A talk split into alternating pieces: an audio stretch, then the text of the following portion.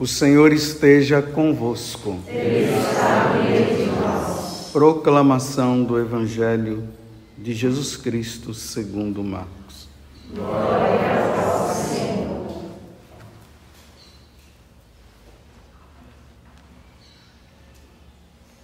Naquele tempo, os mestres da lei que tinham vindo de Jerusalém diziam que ele estava possuído por Beuzebu e que pelo príncipe dos demônios ele expulsava os demônios. Então Jesus os chamou e falou-lhes em parábolas. Como é que Satanás pode expulsar a Satanás? Se um reino se divide contra si mesmo, ele não poderá manter-se. Se uma família se divide contra si mesma, ela não poderá manter-se. Assim, se Satanás se levanta contra si mesmo e se divide, não poderá sobreviver, mas será destruído. Ninguém pode entrar na casa de um homem forte para roubar seus bens sem antes o amarrar. Só depois poderá saquear sua casa. Em verdade vos digo: tudo será perdoado aos homens, tantos os pecados como qualquer blasfêmia que tiverem dito. Mas quem blasfemar contra o Espírito Santo nunca será perdoado mas será culpado de um pecado eterno. Jesus falou isso porque diziam ele está possuído por um espírito mau. Palavra da salvação.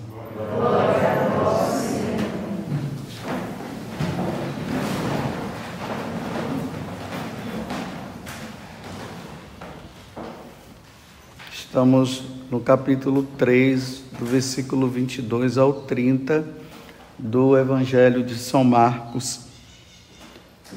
E mais uma vez Jesus ele continua exercendo a sua missão, trazer as pessoas de volta para Deus.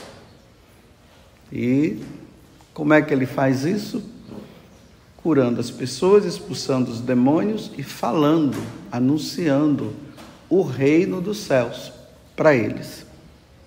Só que as autoridades religiosas daquele tempo, os saduceus, que eram os sacerdotes, os fariseus, os herodianos, e hoje, aqui, como está mostrando, os mestres da lei, eles não conseguiam de maneira nenhuma enxergar naquela pessoa de Jesus o Filho de Deus, o Messias.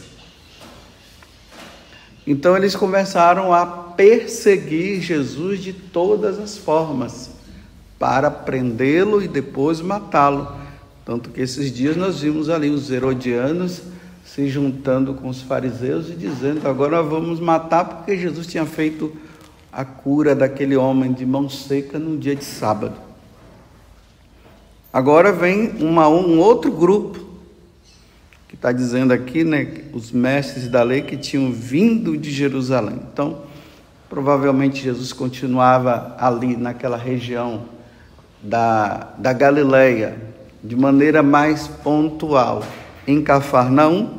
Então, agora eles vêm e aí eles encontram com Jesus, os mestres da lei, aqueles que ensinavam.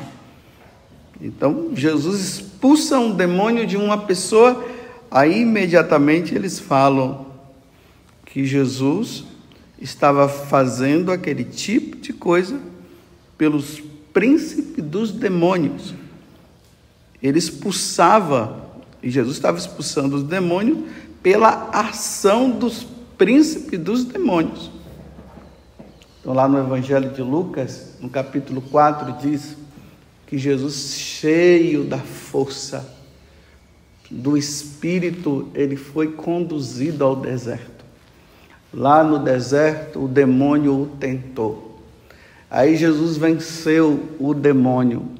Depois que Jesus venceu o demônio, ele sai do deserto e ali diz mais uma vez: ele cheio do Espírito, ele foi para Nazaré. E ali ele abriu, entrou na sinagoga, abriu o livro, que foi a leitura de ontem, e ele anunciou que ele era o Messias esperado.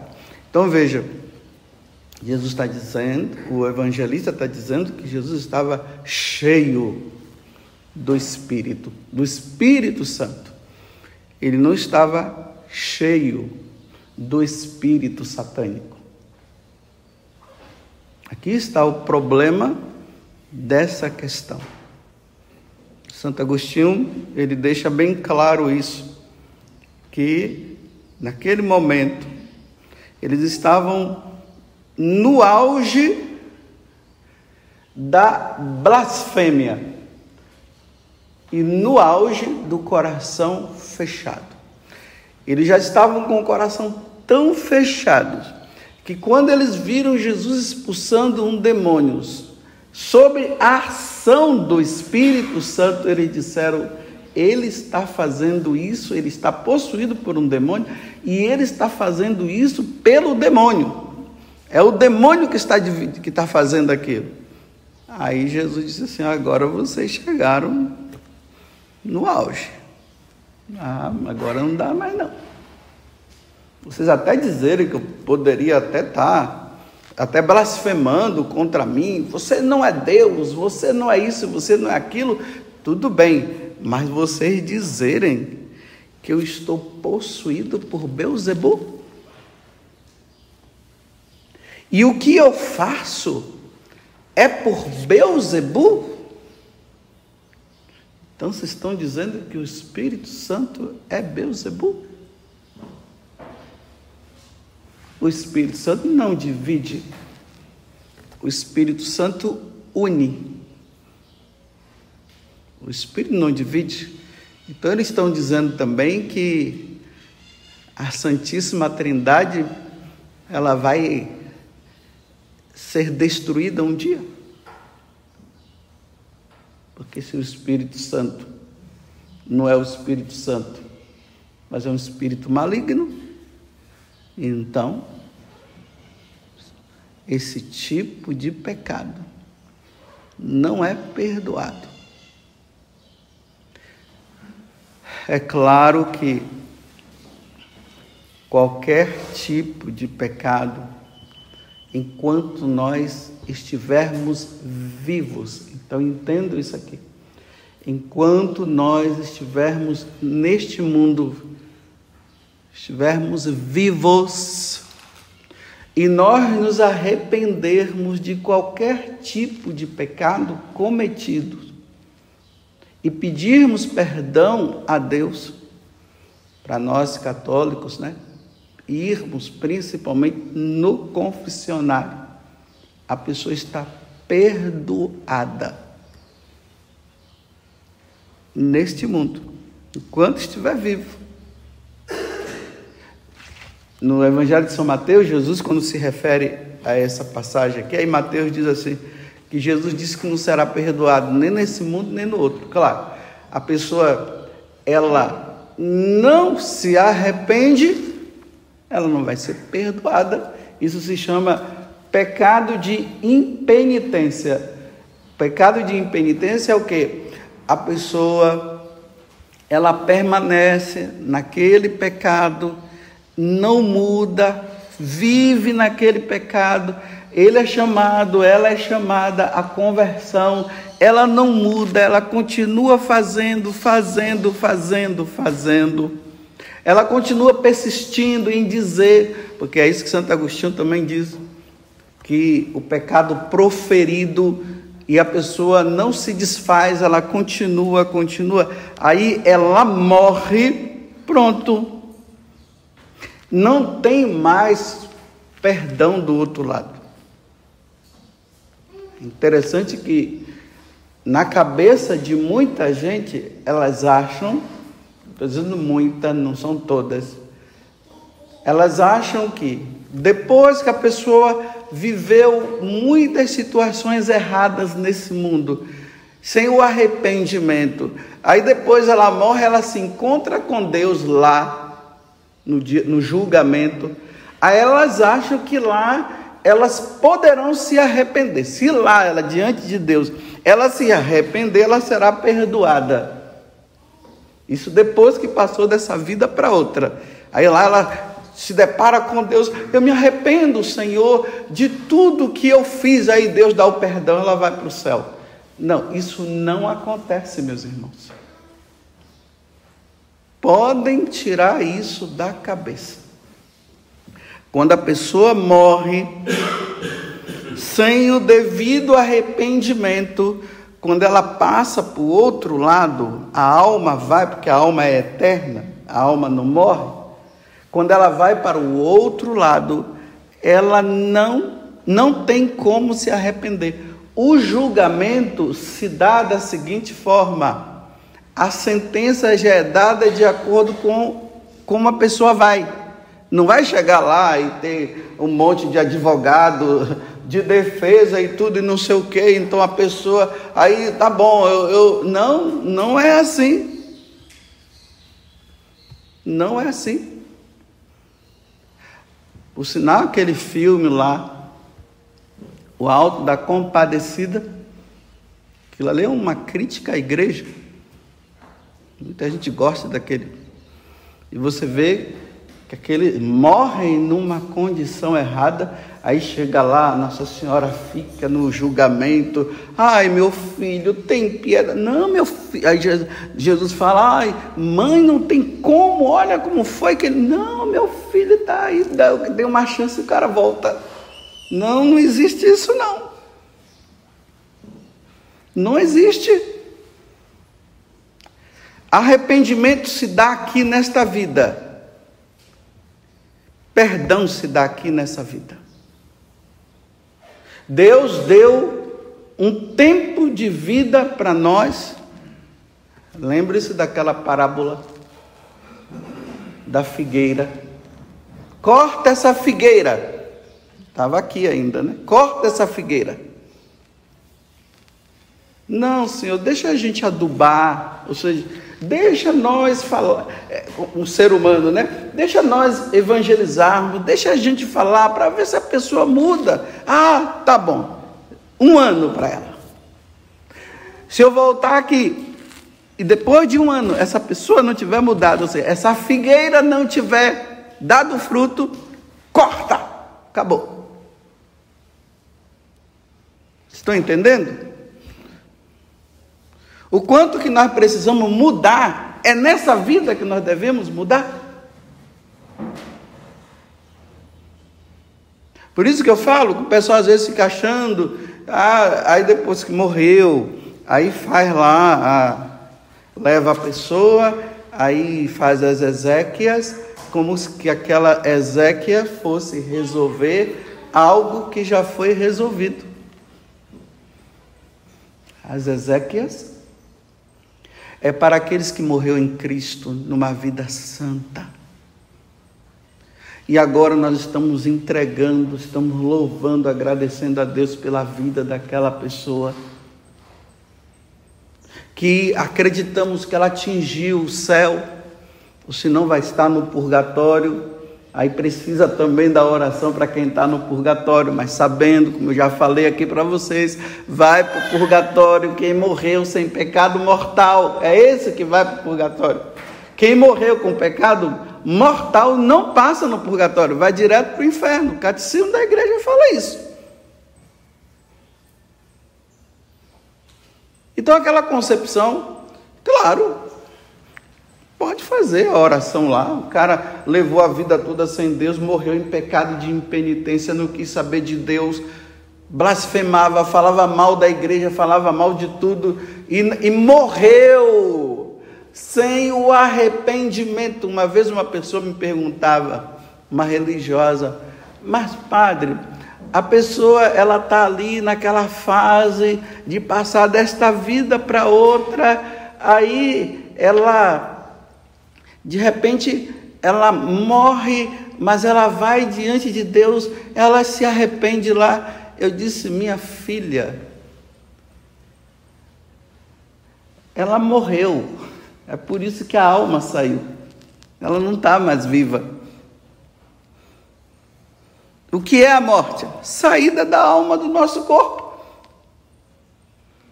Como se ela estivesse perguntando assim: ainda está quentinha, o, o corpo está quente. Então, o corpo está. Minha filha, a alma já foi. Então não tem vida mais aqui. Já foi, já morreu. Vocês estão vendo o quanto que nós não podemos brincar com a nossa salvação? Tem pessoas que dizem assim: ah, no último momento eu vou me arrepender, eu vou fazer tudo que eu preciso fazer, mas no último momento, meu Deus, que garantia aquela pessoa tem de último momento, meu Deus do céu. O avião cai em cima dele, não dá nem tempo de ele dizer alguma coisa. Esses ataques fulminantes, pergunte para os médicos o que é um ataque fulminante. A pessoa nem sente nem dor. Não teve tempo de pensar, não teve tempo de nada, ela foi assim. Aquela pessoa que nesse tempo de pandemia levou uma vida, não quis saber de Deus nada, nada, nada, não quis saber de Deus mesmo. De repente o vírus pegou, a pessoa já entrou em estado de coma. Foi entubada. Depois de entubada, morreu. Deu tempo de se arrepender. Você está dizendo, ah, padre, o senhor está julgando. Não, eu não estou julgando, estou falando uma coisa lógica, eu estou falando para quem está vivo. Você vai arriscar a sua vida então? Já foi, o de lá já foi. Não tem mais jeito, aí é, é Deus quem faz, se Deus, se a pessoa se arrependeu, tudo bem. Agora, os vivos que estão aqui, tem alguém morto aqui dentro dessa capela? Tem ninguém morto. Todo mundo está vivo. Se eu mandar levantar o braço, todo mundo levanta. Se eu mandar abaixar o braço, todo mundo abaixa. Então tem vida. Só se você tiver com raiva de mim e dizer, ah, não vou levantar, não. Mas mesmo assim você está vivo. Agora, morreu, acabou. Então, vai, fica nessa ignorância, me desculpe, nessa burrice de você estar tá dizendo que no último momento você vai se arrepender. Se você sabe que no último momento você vai se arrepender, eu vou tirar Jesus do sacrário e vou colocar você lá, porque você é Deus.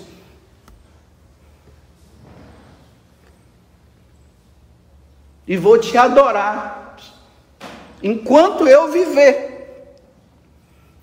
E ainda depois eu ainda vou para o inferno o pecado de idolatria.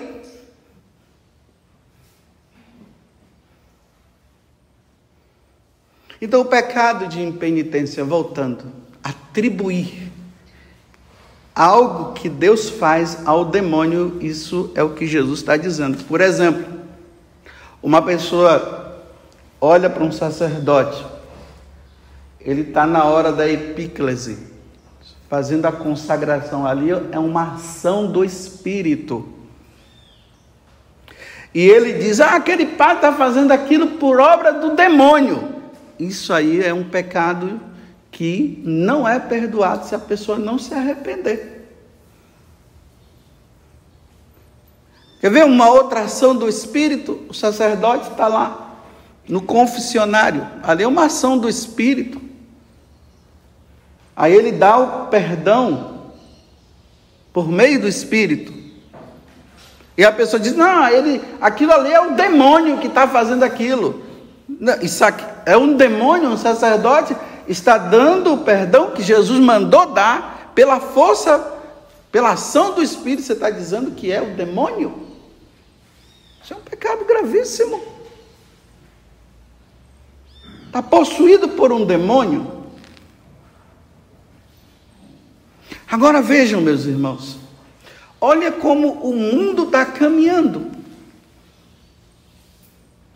O mundo está caminhando para a grande blasfêmia.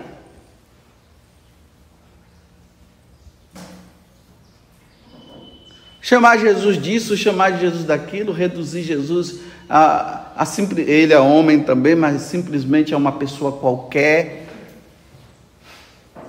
Falar que a igreja é isso, que a igreja é aquilo. Olha que situação que o mundo está. Sem o arrependimento. Arrependimento, meus irmãos, é hoje. Ninguém diga assim, depois eu me arrependo. Você sabe aquelas confissões mal feitas? Eu faço e depois, depois eu me confesso. Tem gente que fala isso. São isso é um pecado gravíssimo. Você está dizendo que você vai pecar e depois você vai se confessar?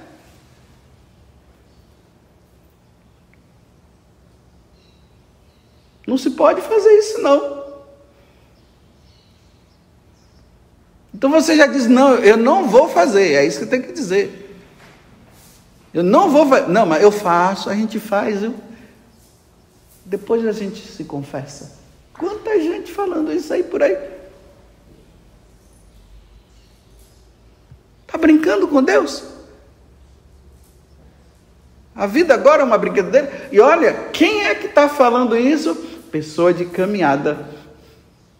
Porque se ela está dizendo, eu, a gente faz, a gente peca, ou eu peco e depois me confesso, então ela sabe o valor da confissão, ela sabe o que é o sacramento da confissão. Ela é uma pessoa de, que se confessa e ela está dizendo assim: eu faço, eu peco, depois eu me confesso. Não, nós não podemos dizer isso.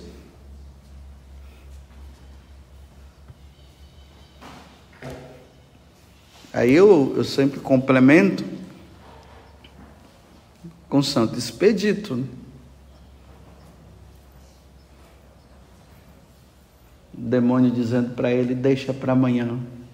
Expedito, se converta amanhã. Cras, cras. Expedito, seu besta, desculpe eu falar assim.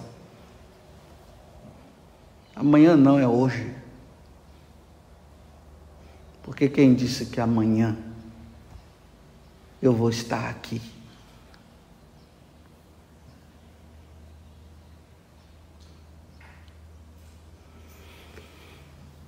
Deus nos dê a graça, meus irmãos, de não atribuirmos o que é de Deus ao demônio. Vou repetir de novo. Meus irmãos, não atribuamos o que é de Deus, o que Deus fez, o que Deus realizou ao demônio. O que é de Deus é Deus que fez, não foi o demônio. Satanás quer dizer adversário. Diabo quer dizer o que divide. E dizer que o que Deus faz é o demônio que fez?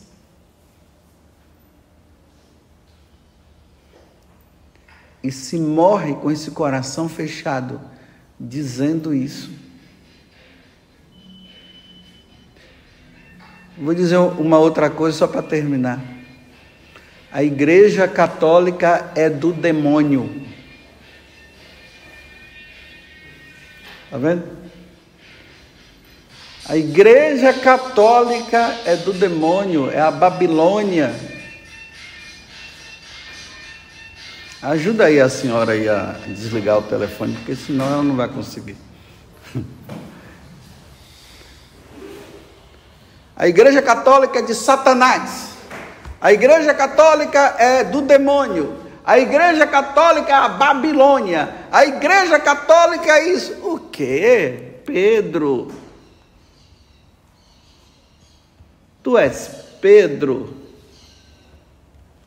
e sobre esta igreja, a minha igreja, a minha. Agora, a minha igreja, que é essa, que está desde o início, porque até 1514 por aí, século 16, só tinha a única igreja, não tinha duas igrejas. Agora, depois do século 16, a minha igreja que Jesus falou, agora o cara chega lá e diz: essa igreja é do demônio. Essa é igreja de Satanás. A igreja católica e católica. A igreja católica é a Babilônia. Isso é uma blasfêmia. Falar que a igreja de nosso Senhor Jesus Cristo é uma prostituta. Se não houver arrependimento, não será perdoado. Não vai. Isso é Coração fechado não vai ser. Cada um é livre para ficar na, na igreja que quiser, na seita que quiser, porque a igreja é a igreja católica. Cada um é livre para ficar na sua seita. Fica, se você quer ficar lá, fica quietinho. Mas não diga. Eu nunca vi um, um católico, pelo menos nunca vi um, um católico chamando uma seita de igre, é, seita de Satanás. Ninguém fala isso. Mas eles lá dizem que aqui a igreja é de Satanás. É a Babilônia. É a, ido, é a igreja da idolatria. A igreja católica, olha, vou terminar a homilia dizendo assim: faz uma coisa, meu caríssimo irmão, porque nós somos irmãos do mesmo jeito. Pede a um padre para abençoar a água e exorcizar. Coloca o sal exorcizado com a água, faz a mistura lá e beba. Lava essa boca. Toma cuidado de você estar tá dizendo uma, uma coisa dessa que é atribuída por Deus, a Igreja Católica foi fundada por nosso Senhor Jesus Cristo na cruz quando do lado aonde foi perfurado Jesus com a lança saiu sangue e água, ali a igreja, é ali que começa a fundação da igreja. Depois em Pentecostes é, a, é, a, é o povo que agora vai começar a pregar o evangelho. E dizer que dali, do lado, onde brotam os sacramentos, Dizer que essa igreja é de Satanás? Lava a boca com água exorcizada. E nunca mais fale isso. Se arrependa e diga: nunca mais falarei isso da igreja de nosso Senhor Jesus Cristo. Louvado seja nosso Senhor Jesus Cristo e a nossa mãe Maria Santíssima.